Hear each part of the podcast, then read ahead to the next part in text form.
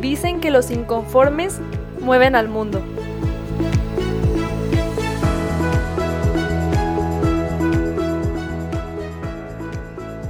Hola, bienvenidos al episodio número 4 de Inconformes. Yo soy Ale del Río y en este podcast encontrarás herramientas, inspiración y sinergia para desarrollar un liderazgo que te permita transformar esa inconformidad en beneficios para la comunidad. Gracias por acompañarnos y querer hacer la diferencia.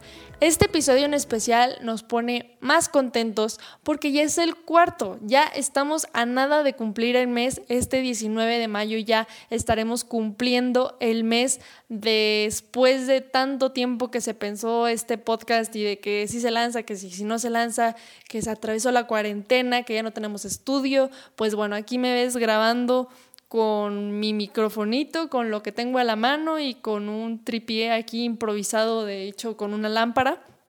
Pero bueno, eso no es excusa, ya era momento de sacarlo. Y bueno, ya después de este comercial de lo que vamos a tener próximamente, déjenme les platico cómo estuvo esta semana. Porque no sé si lo notaron, pero este capítulo está saliendo un poquito más tarde de lo normal. O estamos todavía dentro de la semana número 4 pero salió un par de días más tarde, porque esta semana a mí me tocó estar en finales, lo que me lleva a presentar el tema de esta semana. El tema de esta semana es precisamente la educación en cuarentena. Yo, en mi caso particular, no me graduó este semestre, pero hay gente que sí. Y pues me pongo en su lugar y sé que ha de ser súper difícil que esa ilusión que tú tenías de graduarte con tus amigos, con los que compartiste, no sé, tres, cuatro años, si eres doctor, pues toda la vida estudiando con ellos. Y, y que al final, pues tú quieres tu premio, ¿no? O sea, tu celebración de que al fin estás graduado y todo, y pues, pues no llega. Y quise tocar este tema porque como estudiantes sé que no fue fácil para ninguno. O sea, yo no conozco a una sola persona que haya dicho de que, no, wow, es que este semestre lo amé, estuvo súper padre, de que me encantan las clases en línea, wow, o sea, porfa que se quede así por siempre. La verdad es que yo no conozco a nadie. Y ahorita estoy enfocándome en los estudiantes, pero para los profesores tampoco fue nada fácil. O sea, imagínate si de por sí a veces somos súper apáticos en el salón de que no queremos participar o no queremos hacer la tarea o de que, ay chicos, vamos a hacer esto y todo, de que, ay, profe, qué flojera. ¿Cómo los motivas? A través de Zoom. O sea, está súper más difícil para ellos. Gracias a Dios me tocaron profesores excelentes este semestre. O sea, la verdad es que yo creo que perdí mi derecho a quejarme este semestre en el momento en el que me tocaron esos profesores. Porque son de esos profes que traen toda la vocación y que te cuando te enseñan, te motivan, te inspiran, te invitan a que seas mejor, a que saques tu mejor versión.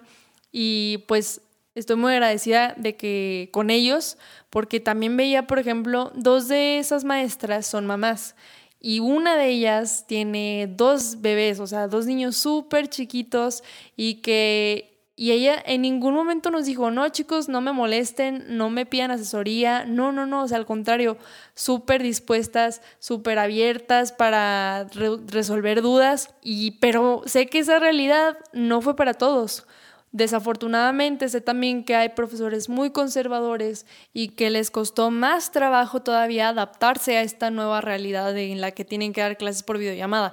Y a lo mejor a ti te tocó uno de esos profes que, que la manera más fácil que encontró fue encargarte un chorro de tarea y ponerte un examen súper difícil que nada más te hizo estresarte el doble, que estaba imposible de resolver en una hora que dura su clase o que dura el tiempo para el examen. Total, que a todos nos afectó de alguna u otra manera, algunos más que otros, pero nadie en su momento, en Año Nuevo, se puso a desear porque nadie se lo imaginaba así cuando estaba pidiendo sus deseos en la cuenta regresiva así de 12, que no aparezca ningún virus, 11, que no se vuelva pandemia, 10, que no vaya a haber cuarentena, o sea, nadie en su mente le pasó eso. Es algo que estaba totalmente fuera de nuestro control. Así que déjenme les cuento entonces lo que yo noté en mi universidad. Y la pongo de ejemplo porque es lo que más conozco a fondo. Digo, yo estoy ahí, es lo que yo veo, lo que tengo más cerca. Y en general vi que había mucho descontento por las clases virtuales. Tenemos un grupo de Facebook en el campus y había muchísimos comentarios de que es que no nos gusta, está horrible, es una pérdida de tiempo, me voy a dar de baja, y es que los profes esto, y es que los profes otro, y mil quejas de ese tipo. Y muy válido, digo, la verdad es que las famosas clases FIT, que es el formato que tenemos ahorita, o sea, el formato de videollamada, ya existía antes de la cuarentena para nosotros. Y a mí me tocó una vez inscribirme sin saber qué era, lo que era a una de esas clases y me di de baja porque yo pensaba igual y yo decía, es que qué pérdida de tiempo, qué pérdida de dinero estar pagando por una clase en línea, o sea, no, no, no, no, no, no, y me negaba y me negaba y me negaba, la di de baja, hice mi berrinche y por eso los entiendo, porque para mí esa materia se me complicaba aún más porque batallaba mucho para concentrarme y de por sí era una materia que se me hacía difícil, que era conta. Entonces, o sea, por esa parte sí entiendo que todas tus materias sean así, pues te choca con la idea que tú traías. Entonces, es muy válido que tú te hayas expresado y que hayas dicho como, pues es que no, no es lo que queremos. Pero lo que notaba más bien era que, era que como en el fondo, más bien le estaban echando la culpa a los demás sobre todo a los profes, de que es que los profes esto, los profes se la bañan, los profes no sé qué. Y como te digo, quizás si te tocó un mal profe, pero pues al final ellos también son personas, digo, ellos también traen sus historias. No sabes si tu profe, el gruñón, estaba gruñón porque se acababa de divorciar con su esposa y la esposa no alcanzó a salirse antes de que empezara la cuarentena. O si la Miss Gruñona que tú tenías, igual le tocó que su esposo estaba enfermo de alguna cosa y lo tenía que estar cuidando, más los hijos y así. Y, no sé, mil historias que pudieron haber pasado tanto a los profes como a los estudiantes. Por esa parte necesitamos ser más empáticos. Y, eso era lo que notaba como que, como que le echaban la culpa a los demás, y, pero ¿qué, ¿qué hay de ti? O sea, ¿tú qué estabas haciendo para poner de tu parte para que eso funcionara. Porque no fue error de la escuela. No es como que por culpa de la escuela haya existido la cuarentena. La universidad hizo lo que tenía que hacer, lo que hicieron todas las demás, seguir las clases en línea. Es más, hablando particularmente en el caso de mi universidad, hasta nos abrieron la oferta de clases extracurriculares, o sea, las culturales y las deportivas a nivel nacional. O sea, tú podías meterte a tomar la clase de pintura a las 6 de la tarde del campus Guadalajara y a las 10 de la mañana irte a tomar la de Ciudad Juárez, de, no sé, Pilates. Y aún así, los niños no estaban contentos. Y no estaban contentos, una, pues por, por la ansiedad que causa el encierro, ¿no? Pero otra era como que no se daban cuenta de que, pues, no es culpa de nadie, que no es, está fuera de nuestro control. Y se me figuraba así que estaba viendo niños chiquitos cuando no ganan un juego y que hacen berrinche y empiezan a llorar y, y dices, oye, pues es que era azar, o sea, no puedes llorar porque el dado te salió 6 y tú querías un 2 y no ganaste por eso, porque pues es un azar, no dependía de ti, no dependía de nadie, no dependía de los demás. ¿Qué más querías entonces? Esa era la única alternativa. Y se notaba mucho ese tipo de, esa, como ese aire que traían de, de culpar, de culpar, de culpar. Pero pues era la única alternativa. Era eso o quedarte sin educación. E hice este episodio porque ahora que lo pienso en retrospectiva, Ahora que ya estamos terminando el semestre, ahora que algunos siguen en finales, algunos ya hasta están haciendo verano, adelantando materias, veo lo afortunados que somos los que pudimos seguir estudiando durante la cuarentena. ¿Sabes por qué? Porque en México la educación es un privilegio. Si eres universitario, eres parte del 23% de jóvenes, solo 23% que tiene acceso a la educación universitaria, ya sea pública o privada. Y sí, sí fue difícil, sí no aprendes igual, sí es súper tedioso, sí es complicado especialmente para los que necesitan programas específicos en la computadora, si no sé, pienso en los financieros, en los que les tocó diseño gráfico, en los que les tocó eh, materias de comunicación que necesitaban las cámaras, los que estudian eh, algo de ciencias y que necesitaban los laboratorios, los que necesitaban la biblioteca, en fin, mil equipo, mil infraestructura que no tienes en tu casa. Entonces sí, sí, sí a todo eso, sí fue muy difícil. Pero quizá si dejáramos de quejarnos tanto, podríamos ver que al menos tenemos lo necesario para continuar con los estudios. Tienes internet y computadora. Y eso tampoco lo asumas como que todo el mundo lo tiene. ¿Por qué qué crees? De todos los hogares que hay en el país, ni la mitad tiene acceso a una computadora, solo el 44%. Así que qué padre si tú tienes la más nueva, la más equipada, pero incluso aunque tú tengas una viejita y la compartas con toda tu familia, eso ya es ventaja. Porque no todos los estudiantes corrieron con tanta suerte. Algunos ni internet ni computadora. ¿Ellos cómo le hacen? ¿Ellos cómo estudian? Así que no dejes que por un profe gruñón que te cayó mal y te trajo con mil tareas toda la semana, desaproveches esa oportunidad que tú tienes. Quizá perdiste tu graduación, pero no tus estudios.